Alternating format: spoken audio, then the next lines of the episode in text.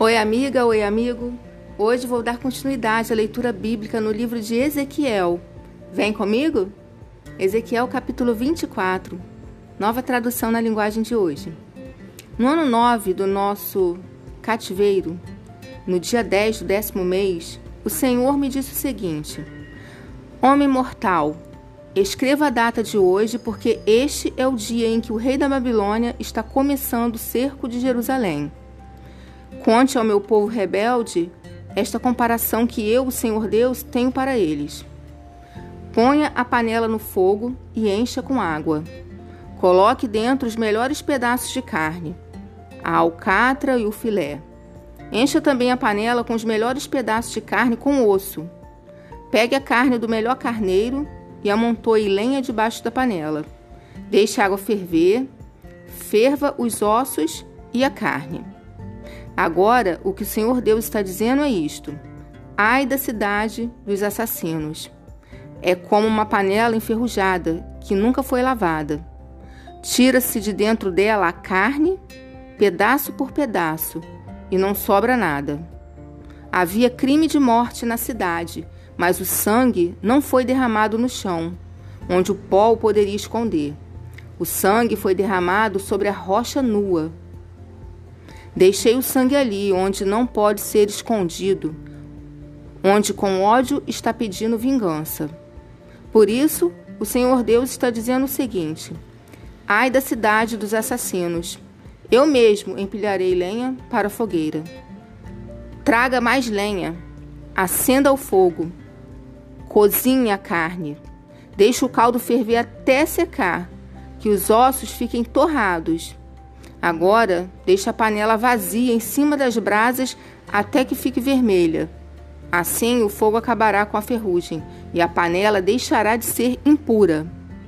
Trabalho perdido. Toda ferrugem não vai desaparecer nas chamas.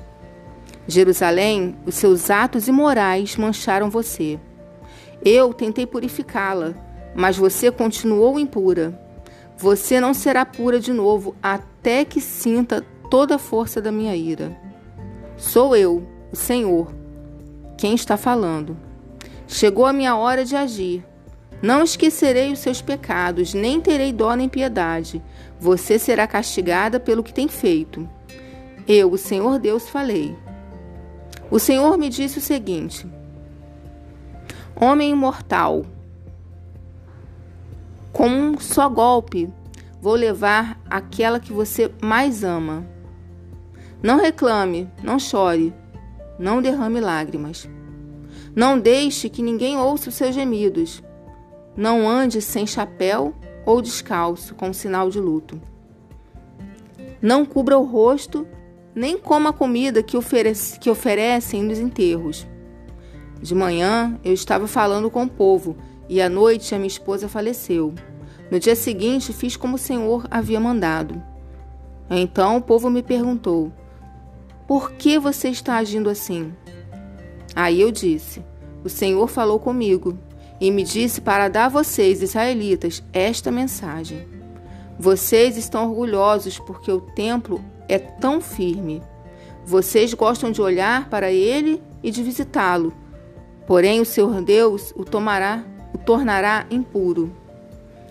Os seus filhos e filhas que ficaram em Jerusalém serão mortos na guerra. Aí vocês vão fazer como eu fiz. Vocês não cobrirão o rosto, nem comerão a comida que oferecem nos enterros.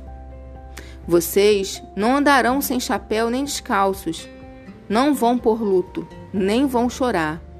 Por causa dos seus pecados, vocês se acabarão e ficarão gemendo juntos. Assim eu, Ezequiel, serei um sinal para vocês vocês farão tudo o que eu fiz. O Senhor diz que quando isso acontecer, vocês ficarão sabendo que Ele é o Senhor Deus. O Senhor disse: Agora, homem mortal, vou tirar deles o templo, que é firme, que era o orgulho e a alegria deles, e que gostavam tanto de admirar e de visitar. E também vou tirar os seus filhos e as suas filhas. No dia em que eu fizer isso, Alguém que escapar da destruição virá para contar o que aconteceu. Nesse dia, você poderá falar outra vez e conversar com aquele que escapou. Nesse dia, você será um sinal para os israelitas, e eles ficarão sabendo que eu sou o Senhor.